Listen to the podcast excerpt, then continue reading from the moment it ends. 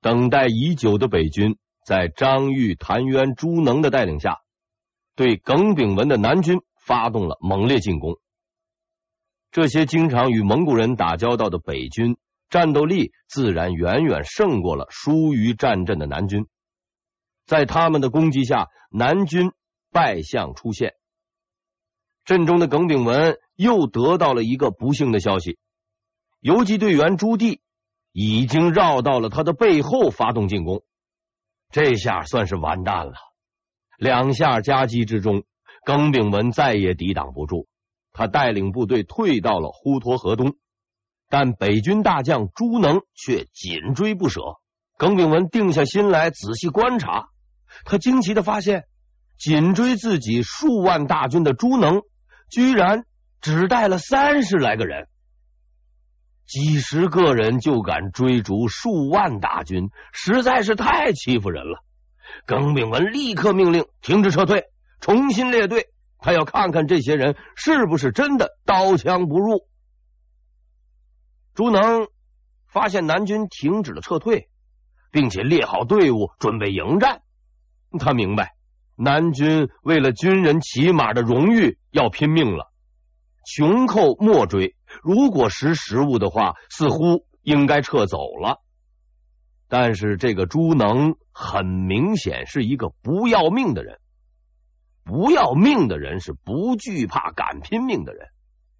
他不但没有停止追击，反而加快了速度，带领剩下的几十人冒死冲进敌阵。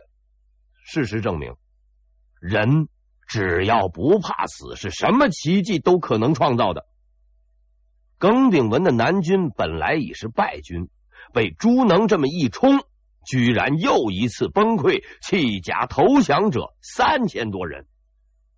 耿炳文再也没有自信了，他率领剩下的士兵退进了真定城，在城池里，他才能发挥自己的强项。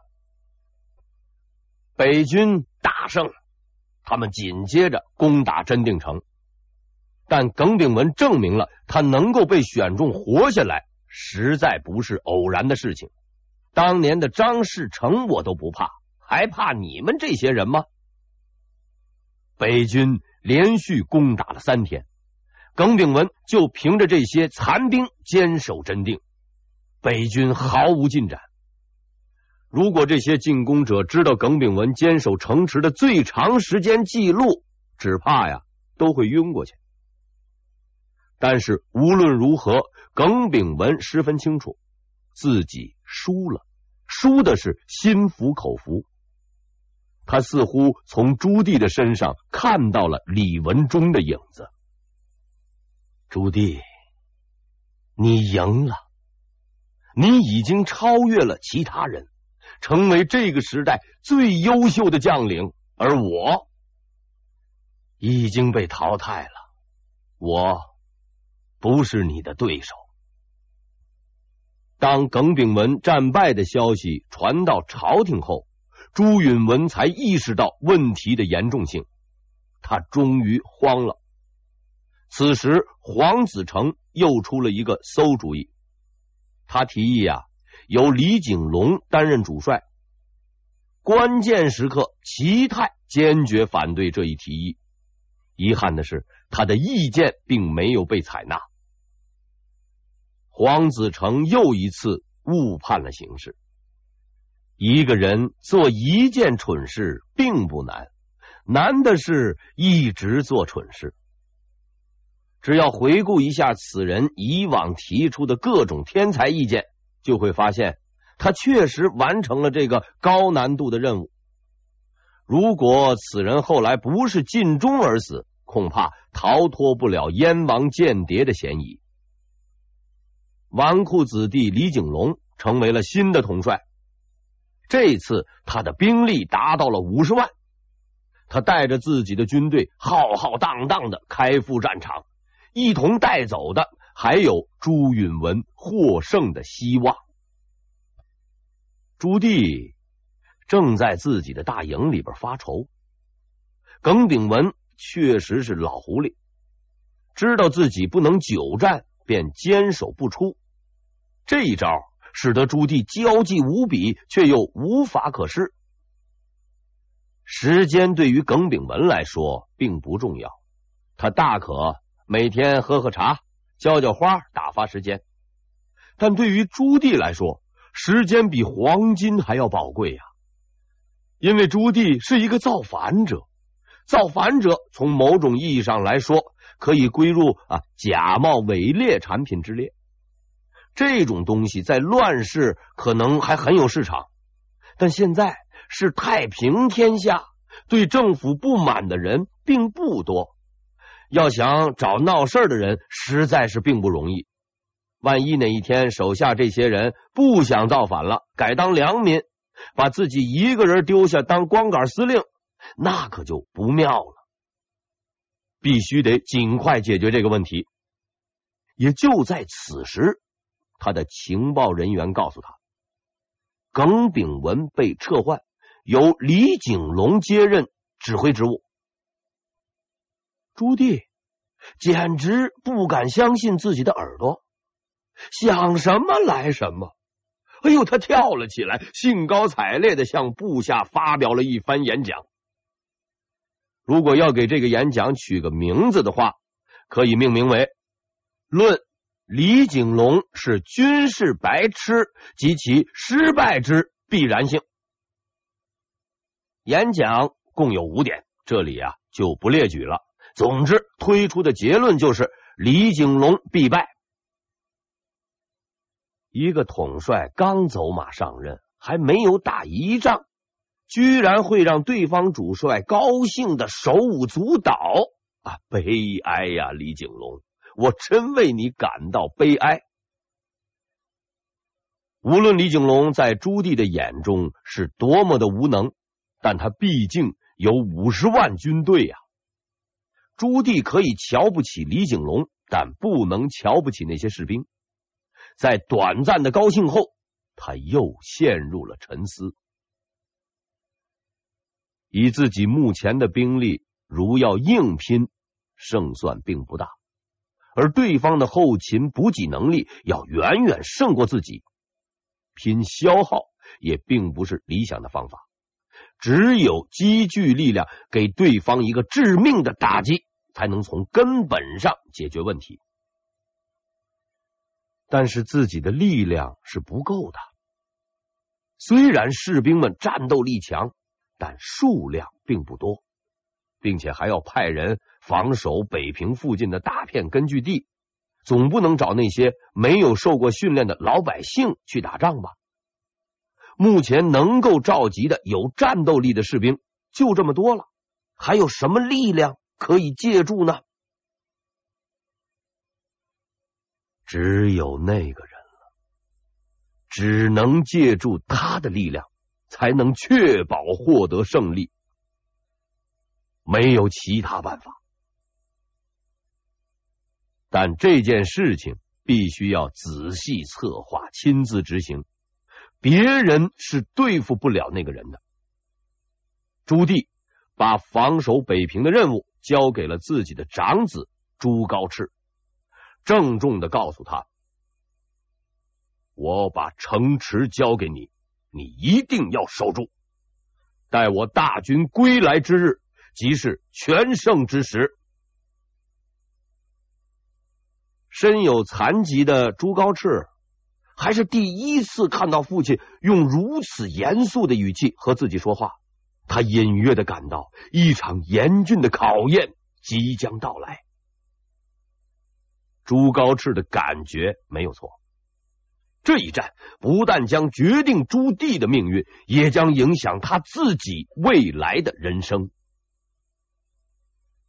朱棣一向眼界甚高，在众多藩王中，他瞧得起的也就那么几个人，而宁王绝对是其中的一个。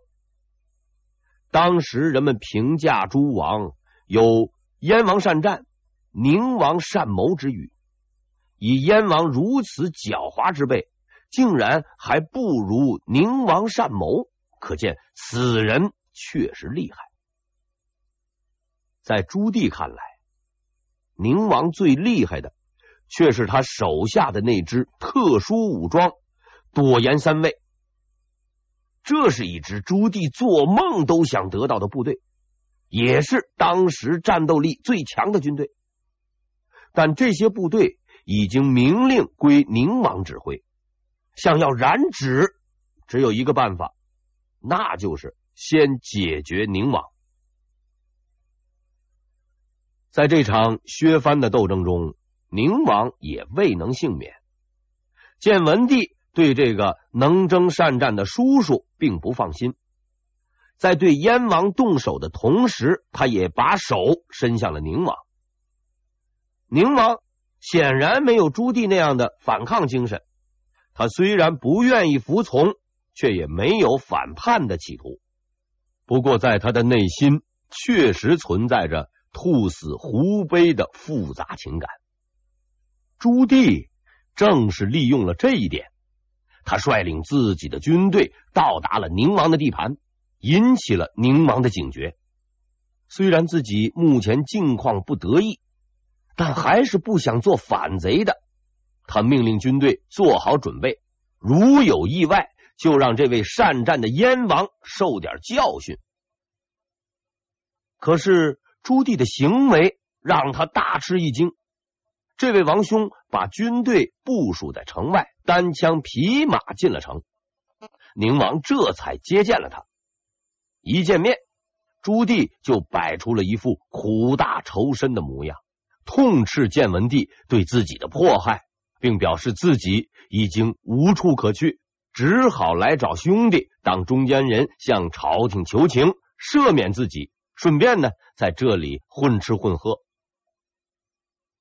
宁王摸清了朱棣的来意，他欣然答应了朱棣的要求。在他看来，这位一向号称藩王中最强的人，也不过是个软蛋。靖难靖到一半，就准备投降了。信自然会写，但朝廷是否饶恕他，那可就不关自己的事儿了。此时，一副可怜相的朱棣。小心翼翼的提出了另一个要求：自己的部下都在城外，多有不便，能否允许手下的部分官吏进城，也好安排相关事宜？当然，大批军队是不会入城的。宁王本来有些犹豫，但在得到军队不进入城内的保证后，哎，也就同意了。他相信一群不带武器的人翻不起滔天巨浪。朱棣严格遵守了规定，没有派大批军队入城，但他派入城中的人却带着另一样威力巨大的武器——金钱。朱棣就在宁王的地盘待了下来，每天除了吃吃喝喝。就是与宁王聊天，他并没有劝说宁王参加自己的队伍，也没有提出任何过分的要求。这样的客人啊自然是受宁王欢迎的，但意思意思也就够了。宁王无时无刻不在提醒自己，眼前的这个人毕竟是反贼，还是早点啊礼送出门的好。还没等他表达出这个意思，朱棣自己就主动提出来了。他表示啊，自己在此地已经待得太久了，希望回去。宁王是大喜过望，这个瘟神终于要开路了，他十分高兴，要亲自送行。送行的仪式在郊外举行，无论是真情还是假意吧，自然也有一番一一话别。宁王也有些愧疚，遗憾的对朱棣说：“可惜我没有能够帮上老兄什么呀。”朱棣笑了，他一把拉住宁王，说道：“既然如此，老兄和我一起去靖难如何？”这就不是客气话了。宁王立刻正色说道：“如大哥需要什么，可以直说。靖难之事。”就不要开玩笑了。朱棣看着他的眼睛，遗憾的摇了摇头。我确实需要你，不但需要你，还需要你的朵颜三位和你所有的一切。你跟我一起走吧。宁王终于明白朱棣的目的了，但他是不会轻易认输的。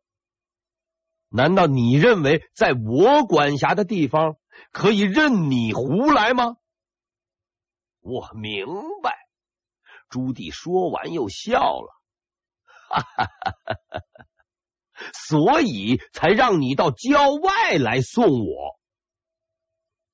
朱棣是一声令下，早已布好的伏兵一起杀出。宁王正想还手，却发现自己的手下已经不听使唤。原来那些见钱眼开的朵颜三位首领，已经被朱棣派进城的人买通，变成了朱棣的人。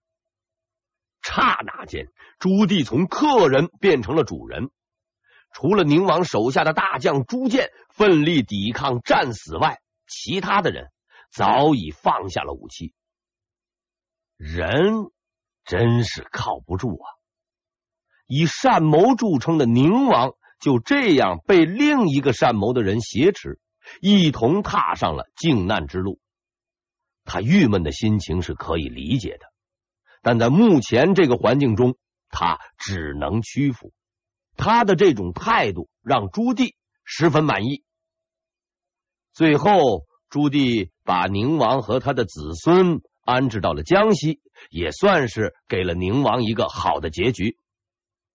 当然，朱棣绝不会想到，一百年后，这位宁王的子孙也会依葫芦画瓢去造他后代的反。这真是应了那句名言：“出来混，迟早要还的。”就在朱棣在宁王那里筹划阴谋的时候，北平遭到了攻击。李景龙果然如朱棣所料，亲自带领五十万南军围攻北平。他在北平九门外修筑了堡垒，并派兵攻打通州。同时，他在正坝村设置了九座大营，作为进攻的依托。一切准备停当后。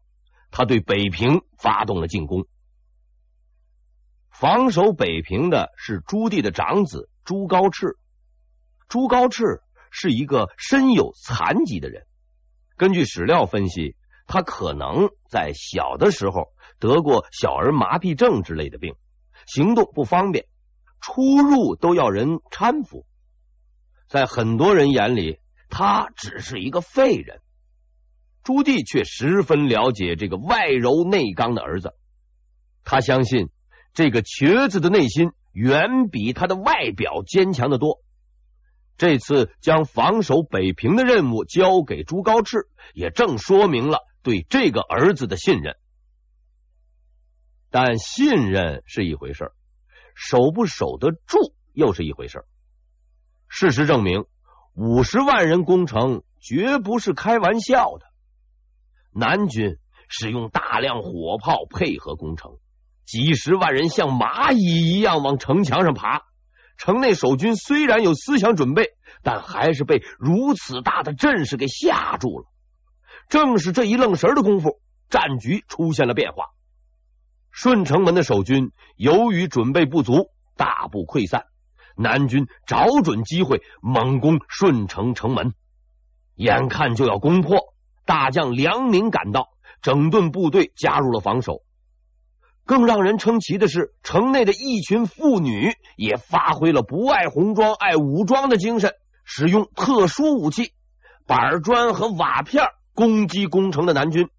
这样看来，板砖拍人之说也算是历史悠久、古已有之啊。当然，这种攻击行为有多大作用很难说。但是起码他鼓舞了守城士兵的士气，帮助他们抵挡住了这次进攻。经过激战，围攻顺城门的部队被击退，北平暂时保住了。朱高炽的思维远比他的腿脚要利索得多。他明白，这样下去，北平迟早是不保的。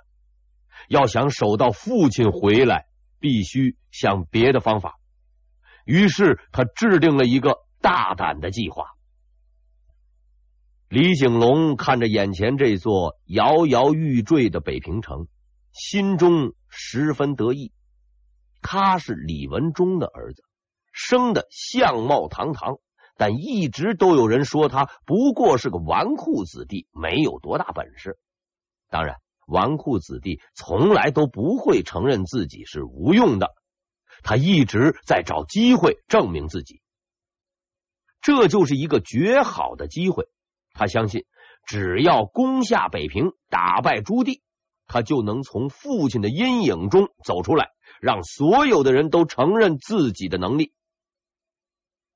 事实证明，打仗似乎并不难。眼前的这座城市已经坚守不了多久了，孤城一座，还能玩出什么花招？胜利入城的日子不远了。然而夜晚来临后，战局却出现了他想不到的变化。城内的北军居然越城而出。分成小队，主动对城外大军发动了偷袭进攻。南军万没有料到，城内的孤军竟然还敢主动出击，是一时大乱。为了确保安全，李景龙下令退后十里扎营。都督瞿能是一个有见识的人，他从纷乱的战局中发现了战机，他判断北军的夜袭。只是掩人耳目，争取时间。看似混乱的时候，正是破城的最好时机。他仔细观察了城池的防守情况后，认准了张掖门是最弱的一环，率领着自己的数千人猛攻张掖门。情况确实如他所料，北军确实是虚张声势。在他的攻击下，张掖门的守军纷纷溃退。眼看着城门就要被攻破，李景龙却干出了一件为人不齿的事情。李景龙果然不负其军事白痴的声名，没有辜负朱棣对他突发性弱智的期望。眼看着城门就要攻破，他立刻下令停止攻击。原因很简单，他不想被人把功劳抢走。有李景龙这样的上司，就是神仙也没有办法打胜仗。